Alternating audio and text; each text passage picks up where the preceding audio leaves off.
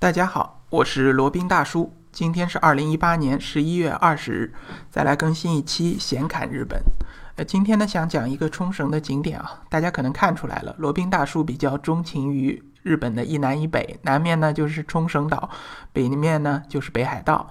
那今天呢还是想讲一讲冲绳岛的一个小众景点。呃，说小众其实还可以吧，因为应该有不少的中国游客去过那边，那就是金龟人村的古宇利岛 k o r i j i m a 呃，这个岛呢，被呃在冲绳本岛的北部啊，属于金龟人村的。它有冲绳本岛透明度第一的海水啊，可以说整个本岛就没有比它更海水更清澈的一个地方了。这是一座传说中的岛屿，被称为神之岛。那在二零零五年之前呢？呃，以前还只有坐船才能过去，所以说在二零零五年之前，这是一个离岛。那在二零零五年呢，在这座岛屿上架起了跨海大桥，全长有近两千米左右。那可以开车从这座跨海大桥，从冲绳的本岛，然后一路开到这个神之岛啊。那在那里呢，可以说是。让谁都会有一种怦然心动的感觉，这个无边无际的海水，然后美丽变幻的这个沙滩，然后最主要的是呢，还有一个心形石，可以说是这个风景啊，风景如画，风景宜人。那这边的大海呢，因为它的透明度的关系，所以海水呢是那种古蓝色的啊，就是像蓝宝石一样的颜色。OK。那怎么样去这个古宇利岛呢？其实也不算太麻烦。大家都知道冲绳上的这个美知海洋水族馆，去完了水族馆以后呢，继续往东面再开一段路，大概也就开个十五到二十分钟就可以到达这个古宇利岛了。那如果是跟团的话呢，可以这个跟旅行团商量一下，让他们去完水族馆以后，顺便去一下这个古宇利岛。古宇利岛呢，它是被称为呃神之岛啊。它自古呢拥有七个神明，在冲绳这片土地上呢，呃，当地的居民至今还在祭拜这个神之岛上的七位神明。那据说呢，这个琉球人，也就是本土的呃原住民，他是发祥于这个岛上的，就是发祥于这个古宇利岛。呃，即使到现在呢，岛上仍仍旧是有这个呃祭司的，也就可以称之为神女，是住在这个岛上的。那这里呢，不仅是一个信仰虔诚的岛屿，那对于这个灵感敏锐的来人来说呢，你对于你的心情的平复，对于你心情的感悟呢，也是非常有好处的。呃，就像前面说的，二零零五年呢，这座神之岛架起了跨海大桥。但是呢，呃，由于这个冲绳当地人对于这个岛上的环境的保护，但岛上的这个环境并没有因为这个跨海大桥带来的大量的车辆、大量的这个游客而受到破坏。当地呢，仍然有非常多的美丽的珊瑚礁和热带鱼。OK，那在夏天的话呢，可以在山海中浮潜，可以看到这个各种的热带鱼类以及。如果是运气好的话，还可以看到在海滩上产卵的海龟。那在冬天呢，可以看到这个金鱼啊。你如果运气好，可以看到金鱼在海边这种浮游啊。当然不是离的海特别近的地方，在水中喷水，在水中嬉戏这样的奇景。还有呢，就是在日本几乎要绝种的这个如艮，也就是我们传说中的美人鱼，在这个古宇利岛的周边呢也有栖息。那初次来到古宇利岛呢，呃，第一个映入眼帘的肯定就是那深邃的这个蓝宝石的海水的颜色了。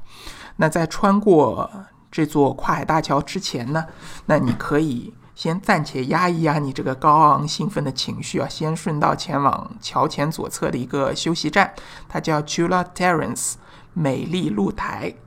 那正如其名啊，这个露台可以向外眺望景致啊，可以说是非常的美丽动人。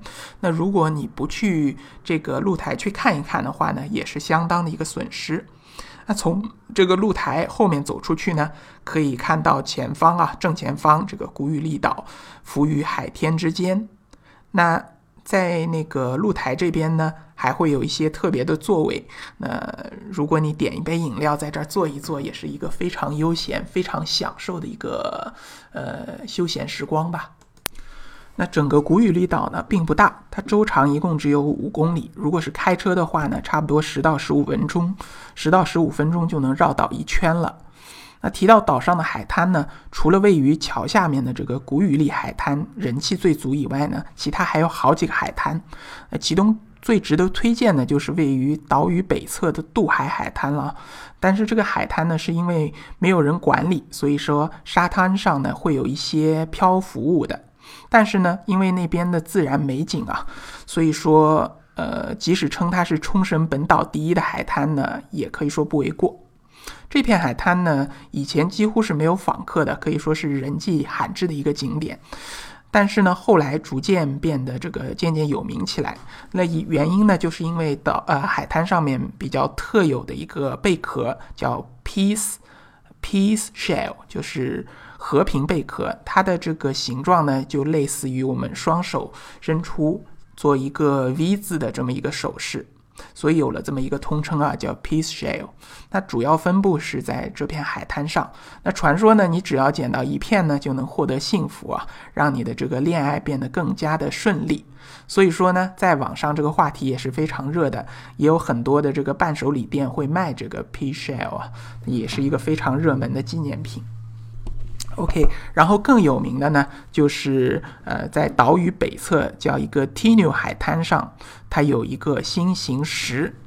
那以前呢，只有是非常非常深度游的游客在，才能到达这么一个地方，或者说才知道这么一个。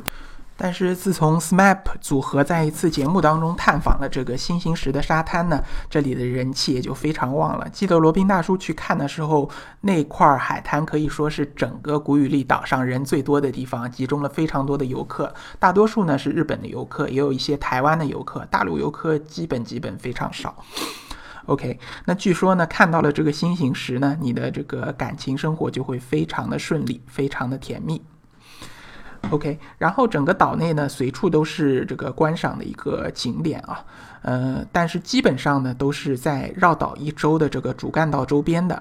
那你如果想要有一个更加呃辽阔的一个视野呢，可以往中岛中央的方向稍微走一下，可能稍微有一点麻烦，需要爬一点山路，但是呢。